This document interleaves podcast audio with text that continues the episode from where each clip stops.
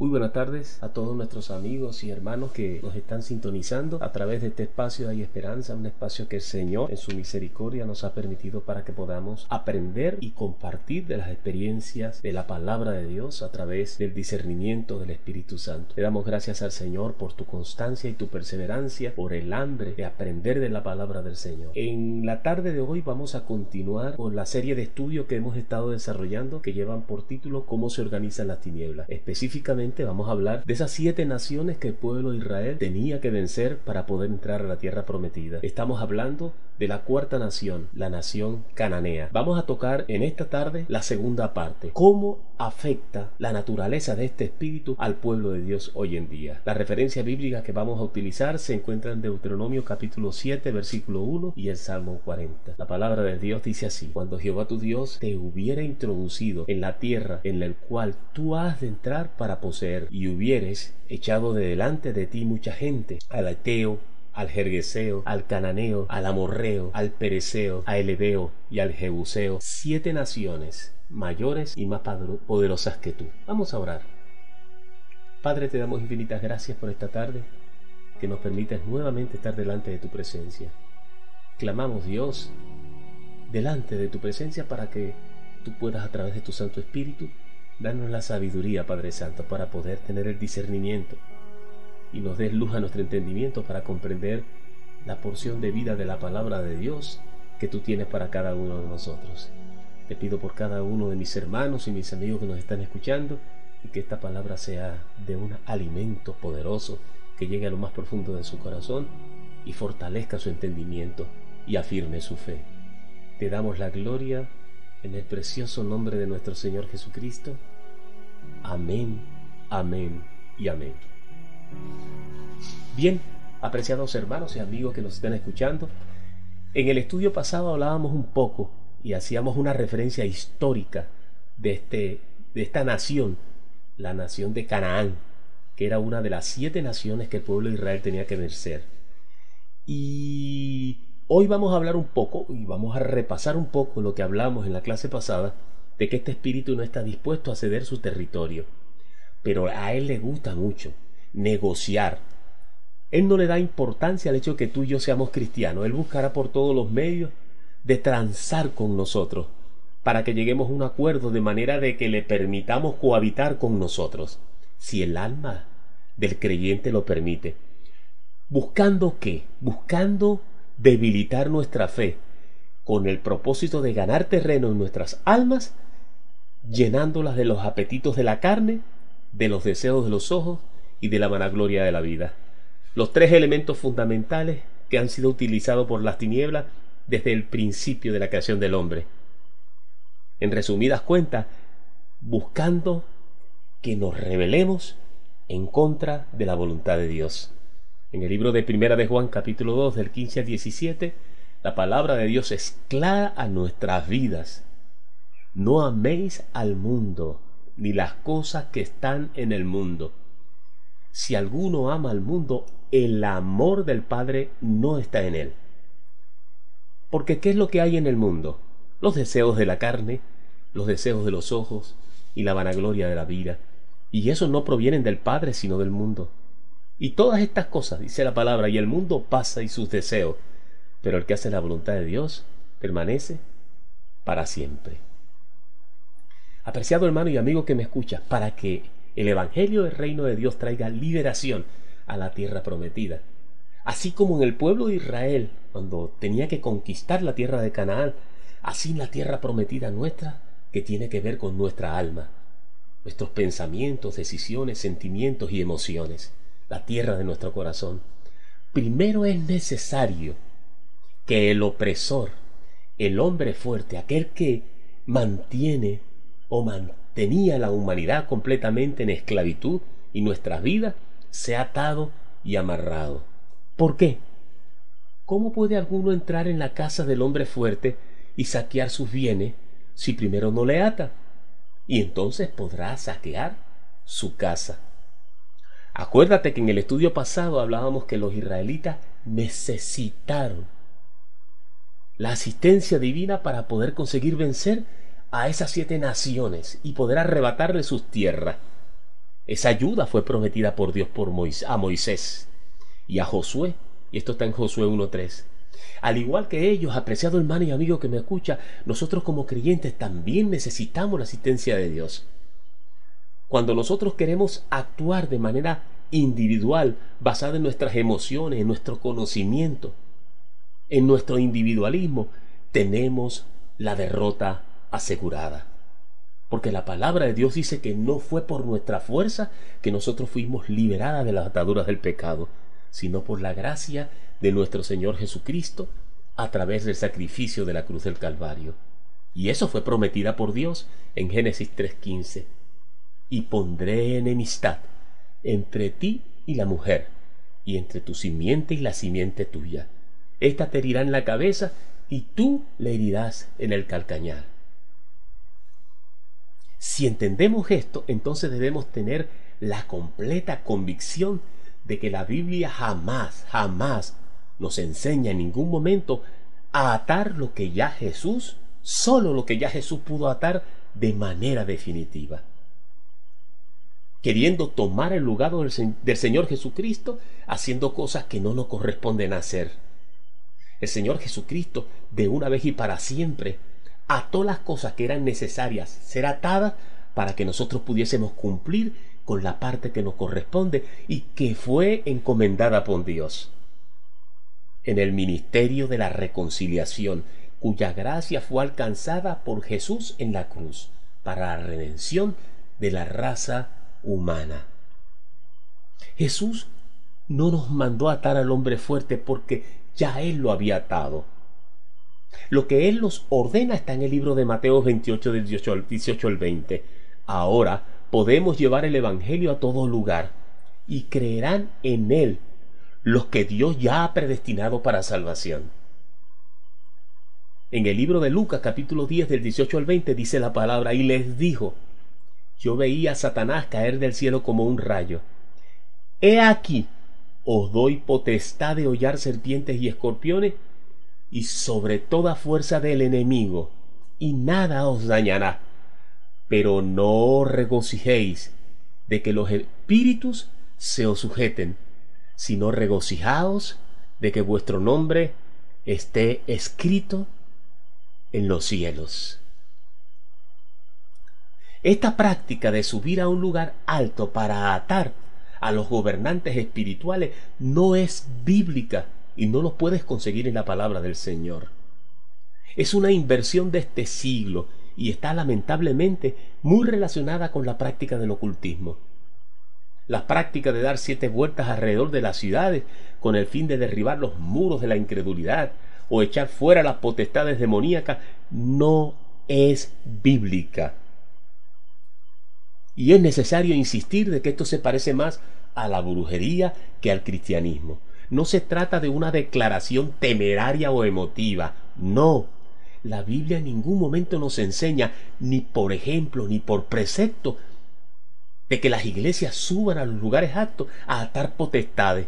No necesitamos hacer eso porque ya Jesús, el hombre más fuerte, ya ató a Satanás y si somos miembros de su cuerpo espiritual, la palabra nos enseña que tenemos la mente de Cristo y por medio de Él podemos experimentar la perfecta voluntad de Dios. Lo único que tenemos que hacer lo creyente y es suficiente para lograr alcanzar la victoria que ya Jesús nos ha dado en la cruz del Calvario es orar y vivir en santidad, para que la palabra de Dios impacte en los corazones de los incrédulos, en las naciones, en los gobiernos, en las familias y en nuestras vidas individuales. Veamos algunos ejemplos a través de la Biblia que nos van a dar confirmación de la palabra que Dios nos está ministrando en la tarde de hoy. Cuando el apóstol Pablo se dirigía a llevar el Evangelio a zonas atestadas por el paganismo, la idolatría y el ocultismo, él no les pidió a los creyentes que oraran para reprender o atar a Satanás y su manifestación en esa zona, sino para que la palabra del Señor corra y sea glorificada. Y esto lo tenemos en segunda de Tesalonicense capítulo 3, versículos del 1 al 3. Por lo demás, hermanos, orad por nosotros, para que la palabra del Señor corra y sea glorificada, así como lo fue entre vosotros, y para que seamos librados de hombres perversos y malos, porque no es de todos la fe, pero fiel es el Señor que os afirmará y guardará del mal. Y tenemos confianza respecto a vosotros en el Señor, en que hacéis y haréis lo que os hemos mandado.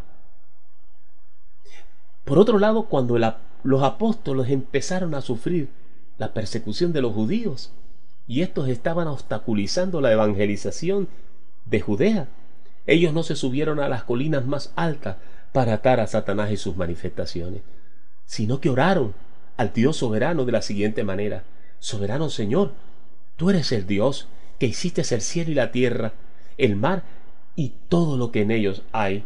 Ahora, Señor, mira sus amenazas y concédenos a tus siervos que con todo de nuevo hablemos tu palabra mientras extiendes tu mano para que se hagan sanidades y señales y prodigios mediante el nombre de tu Santo Hijo Jesús.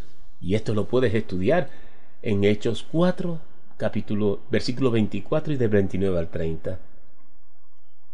El Señor Jesucristo nos alerta a través del apóstol Juan que Satanás era quien iba a echar a los creyentes a las cárceles. Pregunto, ¿estaba esto no en el plan de Dios? Claro que sí. El Señor permite que suceden cosas que a veces nuestra mente humana no puede entender porque tiene un propósito. Y recuérdate, el propósito de Dios siempre en nuestra vida es usarnos para establecer el ministerio de la reconciliación, acercar a los pecadores al corazón de Dios. Por eso Jesucristo decía en, en Lucas 9:23, si alguno quiere venir en pos de mí, de mí, tome su cruz cada día, niéguese a sí mismo y sígame. ¿Cuántas experiencias no has tenido que pasar hasta ahora en el Evangelio? ¿Cuántas dificultades por la obra del Señor no has tenido que experimentar en tu propia vida? Pero ¿cómo has visto, y he visto en lo personal, la mano de Dios extendida para ministrar su poder, para darnos libertad?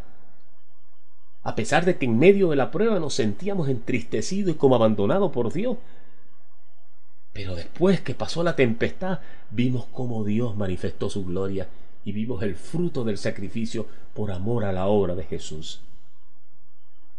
El Señor les decía a los, a los apóstoles, al apóstol Juan, que no temiera cuando fueran echados a la cárcel en nada de lo que van a padecer. He aquí dice, el diablo echará algunos de vosotros en la cárcel, en Apocalipsis 2.10. Pero los apóstoles, aunque sabía que Satanás estaba detrás de todo esto, no empezaron a reprenderlo, sino creyeron a la palabra de Dios y al propósito eterno del Padre para sus vidas. En el libro de Hechos del 16, del capítulo 16 del 23 al 32, habla de Pablo y de Sila.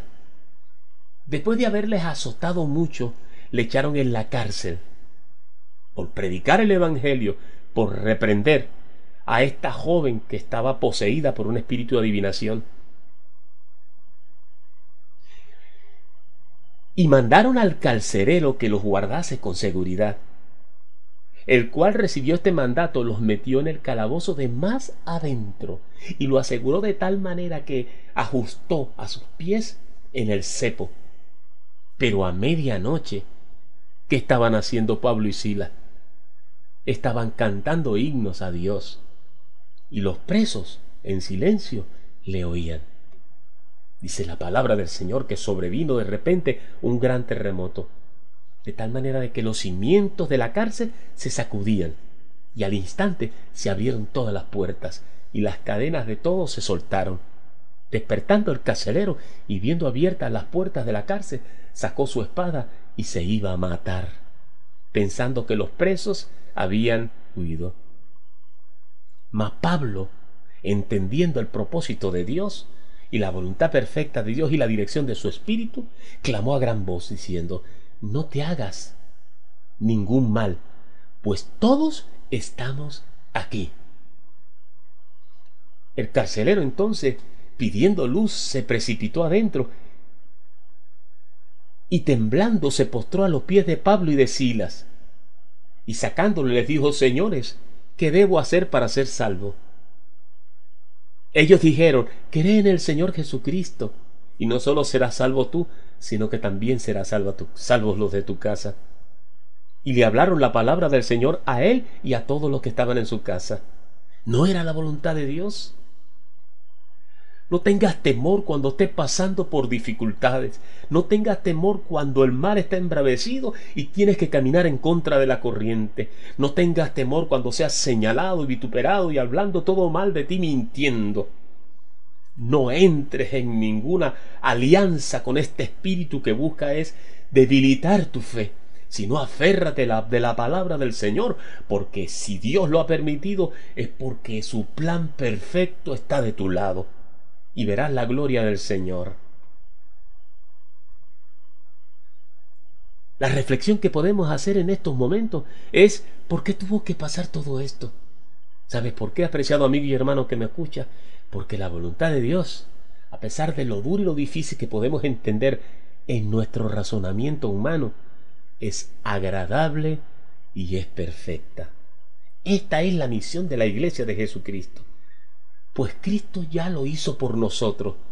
Él derrotó a Satanás, derrotó a las tinieblas, derrotó al hombre fuerte. Él lo ató y ahora nosotros tenemos la responsabilidad de llevar el Evangelio de nuestro Señor Jesús a todo lugar, a todas las naciones. Y todos los que Dios quiera salvar se convertirán no importa si son idólatras, prostitutos, homosexuales, brujos, hechiceros, no nos toca señalarlos ni colocarlos como jueces, nos toca orar, predicar con el testimonio de vida, con una vida en santidad y con la palabra hablada del Señor. Si están en las cárceles o en los prostíbulos, ahí tenemos que llevar la palabra del Señor para que el poder de Dios se manifieste allí en Cristo Jesús. Él los libertará de las garras del maligno y ellos podrán creer en Cristo. Sin importar lo que tengamos que pasar, debemos de salir a la defensa del Evangelio de Jesús, viviendo en santidad y dando testimonio de la palabra de Dios, permaneciendo fiel tomando nuestra cruz cada día, como dice Lucas 9:23 nuestro Señor Jesús, y siguiendo su bendito ejemplo que Él nos dio. En Mateo 5 del 11 al 12 dice la palabra, Bienaventurados sois cuando por mi casa os vituperen, os persigan, digan toda clase de mal contra vosotros, los cercanos y los lejanos, mintiendo, gozados y alegrados porque vuestro galardón es grande en los cielos. Y agrego, por la palabra del Señor y vendrá la manifestación, la atención divina de Dios extenderá su mano y su poder se hará evidente y entonces los demás verán que verdaderamente Dios está contigo. Pero lamentablemente algunas personas se confunden cuando encuentran que Cristo les dice a los discípulos, he aquí os doy potestad de hallar serpientes y escorpiones. Dejar huella, dice el Señor no las de la carne, sino las huellas de la palabra de Dios. Hollar serpientes y escorpiones y sobre toda fuerza del enemigo, y nada os dañará. Hay muchos que llegan a la conclusión de que el Señor nos autorizó a hacer guerra espiritual atando a los espíritus, pero eso no es lo que quiere decir este pasaje.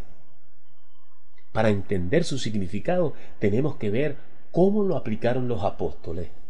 Ellos fueron por todos los lugares predicando el Evangelio de salvación, sanando a los enfermos, llevando liberación a los cautivos mediante el poder de la palabra predicada y dejando huellas del Evangelio de Jesucristo a todas las naciones y a todos los rincones de la tierra.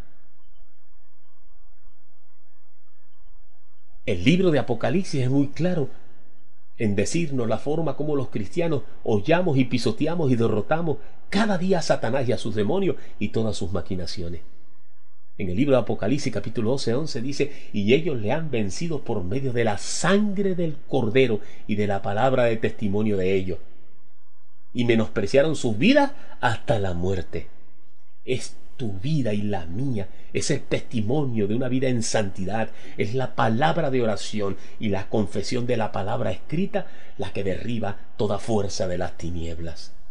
Los cristianos vencemos a Satanás cada día por medio de vivir en santidad, en oración y escudriñando la palabra de Dios, pues es por medio de esta práctica que somos enseñados a negarnos a nosotros mismos con el fin de vivir para Cristo, de ser limpiados con su sangre bendita y proclamar el Evangelio del Señor. No te dejes manipular de este espíritu de las tinieblas, traficando con tu fe solo por el reconocimiento ante los hombres. En Mateo 7, del 21 al 23 dice la palabra, no todo el que me dice Señor, Señor, entrará al reino de los cielos, sino el que hace la voluntad de mi Padre que está en los cielos. Muchos me dirán en aquel día, Señor, Señor, ¿no profetizamos en tu nombre? En tu nombre no echamos fuera demonios y en tu nombre no hicimos milagros. Y entonces, dice Jesús, les declararé, nunca os conocí, apartados de mí, hacedores de maldad. Buscaban solamente tener un buen nombre en medio de las congregaciones, haciendo un espectáculo público solamente para ganar crédito.